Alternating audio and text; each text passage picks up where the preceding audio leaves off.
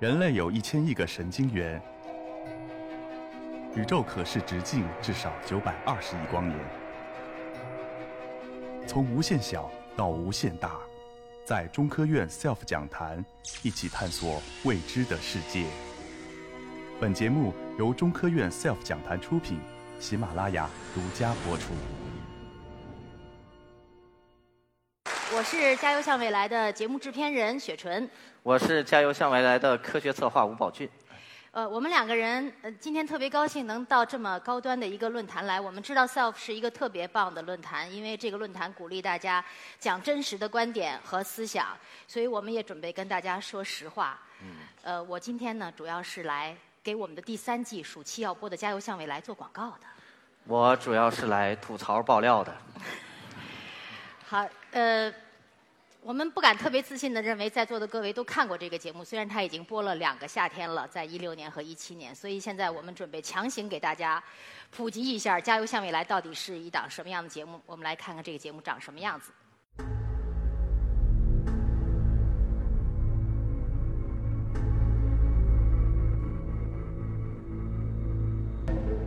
上我们管叫心电子观测当中氢原子的谱线，建立了波尔模型，特别短的脉冲产生神经电信号。氢烷是一种软氢，通过化学反应变成 CuCl。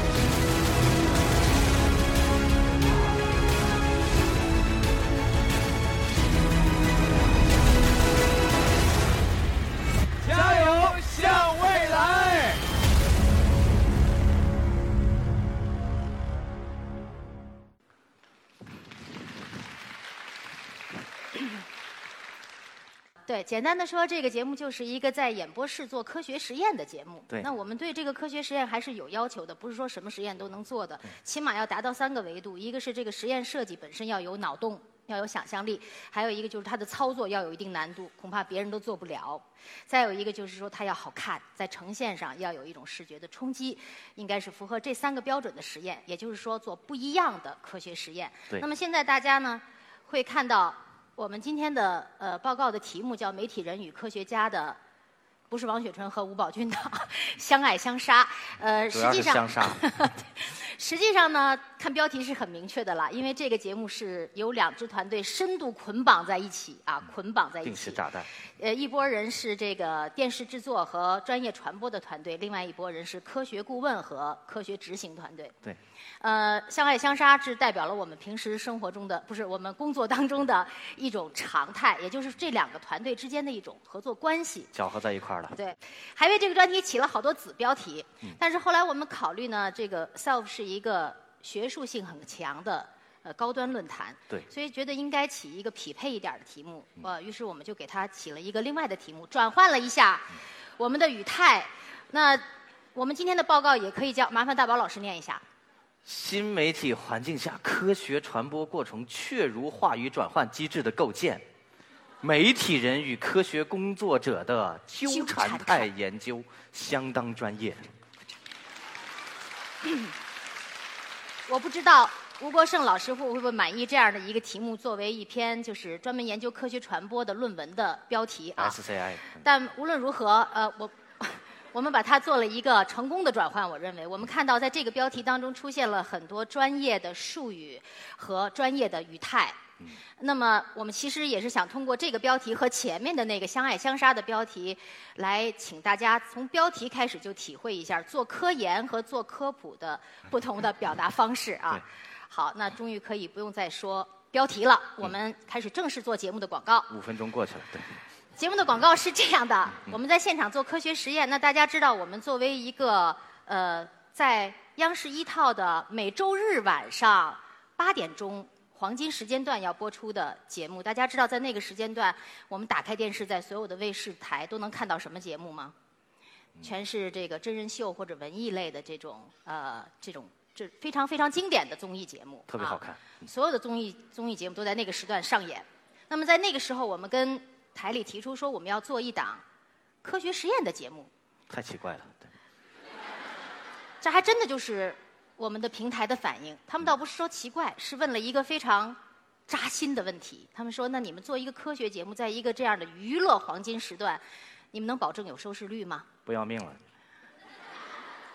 那我们就想了，我们要是想让这样一个节目去跟那样的一些节目竞争，我们唯一的办法就是：第一，保证这些科学实验它得是好看的，就是说它得吸引别人来看，有意思。对。另外呢，就是它还要有传播度，就是我们做的这个实验要能通过各种各样的传播渠道，包括自媒体的，包括所有我们能动用起来的媒体范畴和渠道，必须有收视率，让声量变得很大，传出正向的话题。对。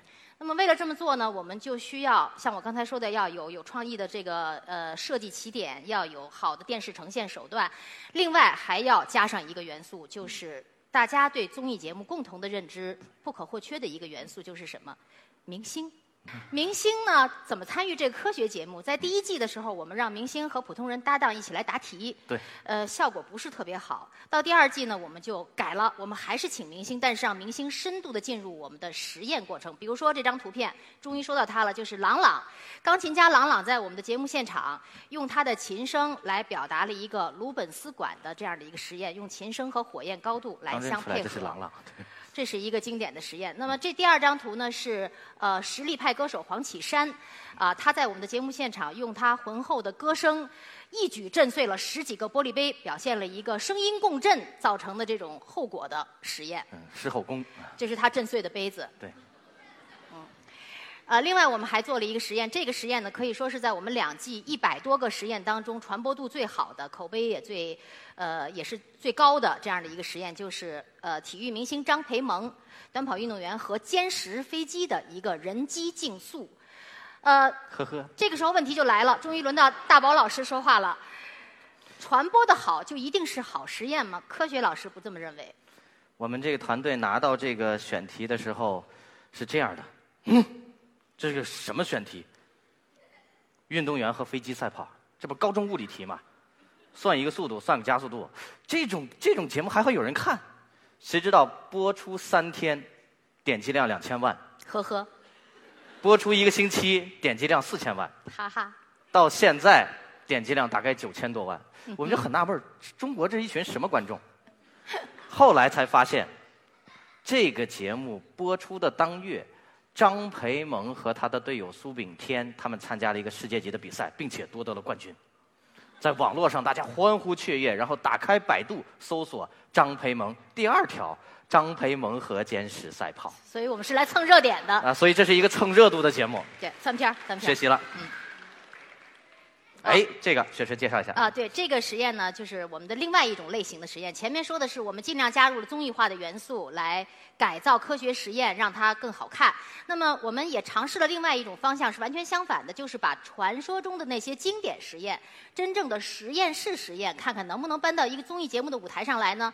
大家知道，在节目现场，我们的这个科学老师，比如说张传娜老师啊、曹泽贤老师，他们都成为后来大家追捧的对象啊，都去跟他们合影。那么，我们的这些科学老师，他们在跟谁合影呢？他们奔向了这个馆子。那必须的，得跟这个管子合影。为什么呢？中国的明星千千万，但是这根管子只有一根儿。这个实验源自于文艺复兴晚期伽利略当年在比萨斜塔上做的小球下落实验。我们做了一根六米长的亚克力管子，挂一根羽毛在管子里，然后把它抽成近似真空的状态，在管子外面同等高度。挂一个铁球，然后同时释放这根羽毛和铁球，之后用高速摄像机拍它们下落的过程，让现场的选手去猜哪个先落地，然后由科学专家去解读。这是一个非常经典的实验。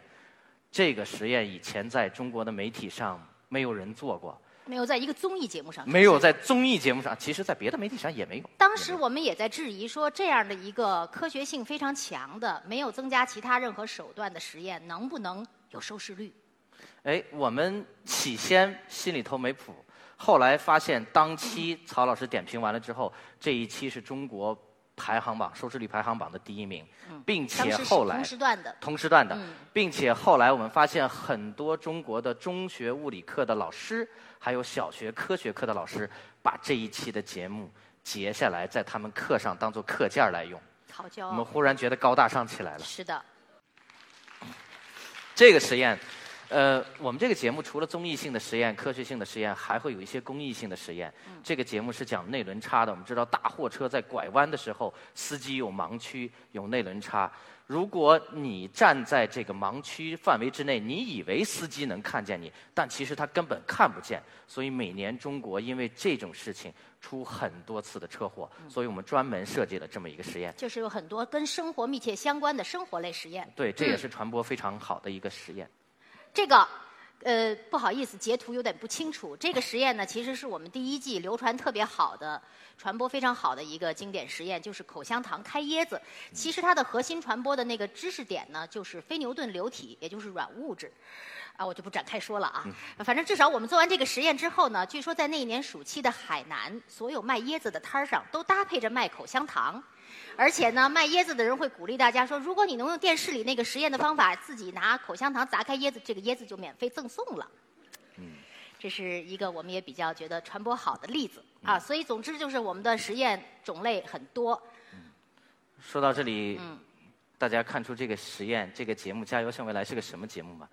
用我们这科学团队的话说，这个故事要从公元一六六二年讲起。嗯。在一六六二年的时候，有一个英国人叫罗伯特·胡克啊，就是那个弹簧秤那胡克定律的胡克，他被聘为英国皇家学会的实验室主任。他的任务就是在每次英国皇家学会开会的时候，准备三到四个实验，供英国皇家学会的会员们去观察、去分析、去猜想。所以，这个其实就是“加油向未来”的前身。我们总算找到了自己的前世今生。我刨了好久。嗯。大家在屏幕上看到的这个数字，就是“加油向未来”第二季全网的播放量。大家不用数零了，这是五个亿啊，五个亿不多不多啊，五个亿。除去节目组自己点的，我估计还剩四个亿啊。这个四个亿是个这个数量级是个什么概念呢？我粗略估算了一下，它大概是和曹泽贤老师我们的科学嘉宾曹泽贤老师这辈子发表的学术论文的总的引用量持平啊。曹老师今天没来是吧？所以这就是他这辈子被黑的最惨的一次啊。对。那么这个节目的一二季获得了很多奖。比方说，最近他就获得了星光奖这个大奖。当然，我也是刚听说星光奖啊。那么，雪春，你发表一下获奖感言。是因为我的同事把我举着奖杯的这个图跟考拉拼在了一起。我想获奖感言也只能说，做科普类的电视节目是非常消耗能量的，所以请多给我一些桉树叶吃，并且我需要多睡一会儿。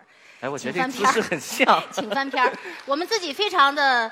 呃，意外就是因为这样的一档科学内核的科学传播节目，能够星光奖是中国最高的文艺电视奖项，能够得这个奖，说明这个节目还是从不同的维度得到了肯定，非常的荣幸。好，下面我来给大家简单介绍一下我们的科学团队。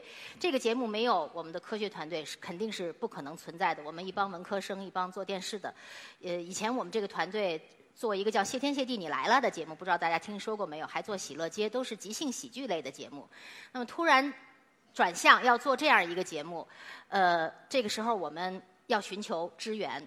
呃，老天对我们特别的眷顾，我们就碰到了北京交大的物理实验室一个叫陈征的老师。这个老师带着他的团队，带着他的老师们和同学们，一起投身到了我们共同的。这个节目制作当中，陈征也是闲的。陈征老师，呃，他们这个团队从节目的这个每一个实验的成立到测算，到这个呃验证，到自己下料去工厂做道具，全程跟我们的节目组绑定。呃，应该说他们为这个节目的呈现做出了最结实的那一部分贡献。那么我们两支团定团队绑定之后做了第一季呢，虽然成果还不错，但是感到心力交瘁，所以我们就寻求更多的支持。这个时候呢，中科院物理所的老师们，还有中科院传播局的老师们，就向我们伸出了援手。由于他们的深度的介入，使得我们在第二季能够使用上很多，或者说能够得到很多大的科研机构的帮助，能够在节目中呈现出更多的这种大国科研重器和科学成果。所以这两支团队，一个是中国科学院所有的代这个代表的这些科研院所和科学家们加入，还有交大，还有大宝老师这样的这个对科普节目非常热爱的。人士的加入，别客气，这是我们应该做的，才能够成立我们现在的这个节目。呃，在这里呢，我们也想说，呃，科普节目肯定应该出来站在一线发声的是科学家，呃，因为这是他们的本职工作。想的挺美的。所以呢，我们就要呼唤更多这样的人，但是这样的人在哪儿呢？